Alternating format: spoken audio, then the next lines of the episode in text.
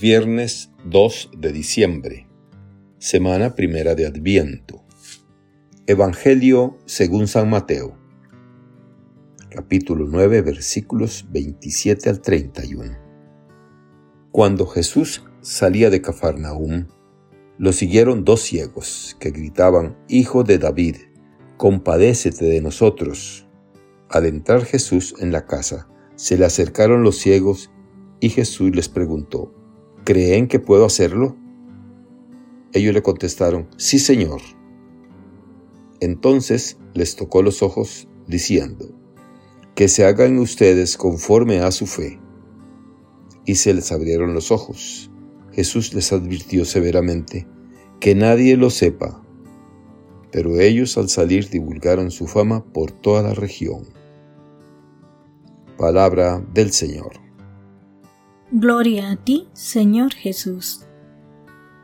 Reflexión. Hoy, en este primer viernes de Adviento, el Evangelio nos presenta tres personajes, Jesús en el centro de la escena y dos ciegos que se le acercan llenos de fe y con el corazón esperanzado. Habían oído hablar de él, de su ternura para con los enfermos y de su poder. Estos trazos le identificaban como Mesías. ¿Quién mejor que él podría hacerse cargo de su desgracia? Los dos ciegos hacen piña y en comunidad se dirigen ambos hacia Jesús. Al unísono realizan una plegaria de petición al enviado de Dios, al Mesías, a quien nombran con el título de Hijo de David. Quieren con su plegaria provocar la compasión de Jesús.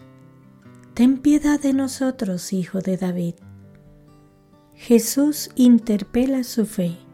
¿Creéis que puedo hacer eso? Si ellos se han acercado al enviado de Dios es precisamente porque creen en Él. A una sola voz hacen una bella profesión de fe respondiendo, Sí, Señor. Y Jesús concede la vista a aquellos que ya veían por la fe. En efecto, creer es ver con los ojos de nuestro interior.